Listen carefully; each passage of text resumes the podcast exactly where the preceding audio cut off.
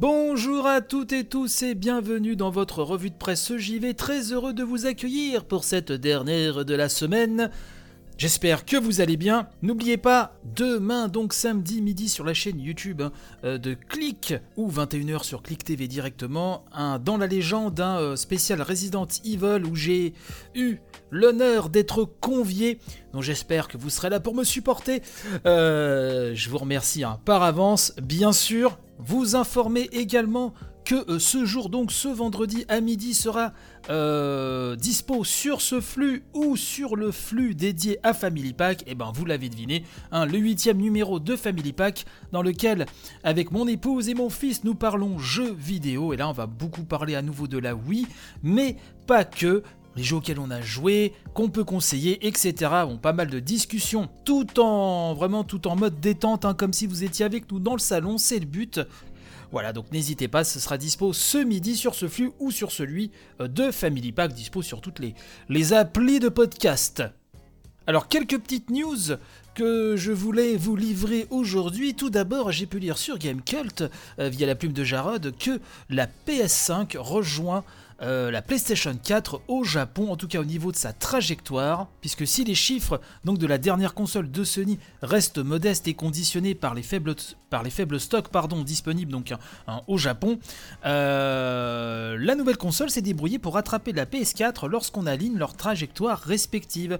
Décalée de plusieurs mois au Japon par rapport au reste du monde, la PS4 avait, euh, pour rappel, profité d'un stock de lancement conséquent au Japon, hein, plus de 320 000 exemplaires à l'époque, qui s'était rapidement essoufflé dans les mois qui ont suivi au point de tomber dans les 5000 ventes par semaine hein, sans pénurie.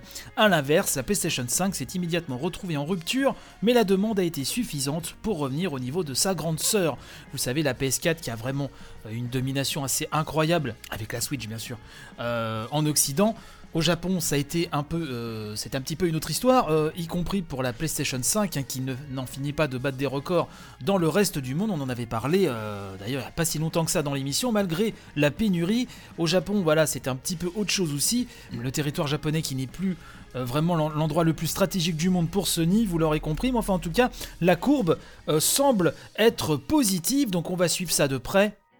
Tenez, on va rester du côté de la PlayStation 5, euh, côté euh, euh, jeuxvideo.com, puisque selon Jim Ryan, la console devrait avoir plus d'exclus que les autres consoles estampillées PlayStation. Jim Ryan, je le rappelle, c'est le boss hein, de Sony Interactive Entertainment. Et donc c'est des propos qui ont été rapportés par VGC et au cours d'un entretien accordé au journaliste de Nikkei, le président, hein, donc Jim, a confié que l'entreprise, je cite, investit discrètement mais régulièrement dans des productions first party afin d'offrir à la PlayStation 5, je cite à nouveau, plus de jeux dédiés que jamais. Alors que vous savez qu'en ce moment, d'ailleurs, il y a un gros euh, dossier premium sur Gamecult au niveau euh, des studios, et notamment avec tout ce qui s'est passé du côté de Japan Studio.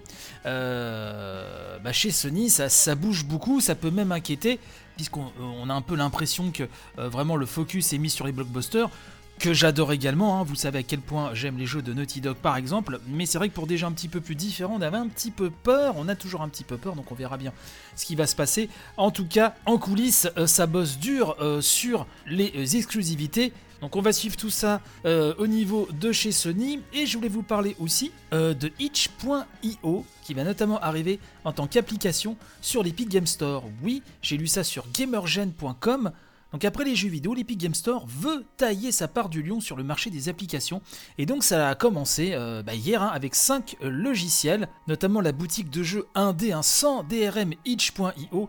Euh, si vous, voulez trouver des jeux, des petites pépites, très souvent gratuites d'ailleurs, hein, c'est vrai qu'il faut faire le tri, il n'y a pas que du bon, mais on peut vraiment y dénicher. C'est une curation assez compliquée peut-être qu'il demande du temps, mais ça vaut le coup. Voilà, pour trouver euh, des jeux indés très très intéressants et pas forcément connus. Donc itch.io arrive, le navigateur web libre Brave, l'appli de radio en streaming eHeart Radio. Donc ça c'est uniquement pour les États-Unis. Le générateur de modèles 2D à 3D KineShape et l'application de peinture numérique Krita. Tout ça, ça arrive sur l'Epic Game Store qui veut se diversifier euh, euh, d'autant plus. Et on nous dit sur Gamergen que ce n'est que le début car euh, le fameux store prévoit d'ajouter prochainement House Party, le réseau social dont Epic est propriétaire, et aussi Discord. D'ailleurs, nous rappelle-t-on du côté de Spotify qui a ouvert le bal des applications. Une offre permettra dès aujourd'hui d'obtenir 3 mois gratuits, donc à l'offre Spotify Premium, pour votre première souscription au club de Fortnite.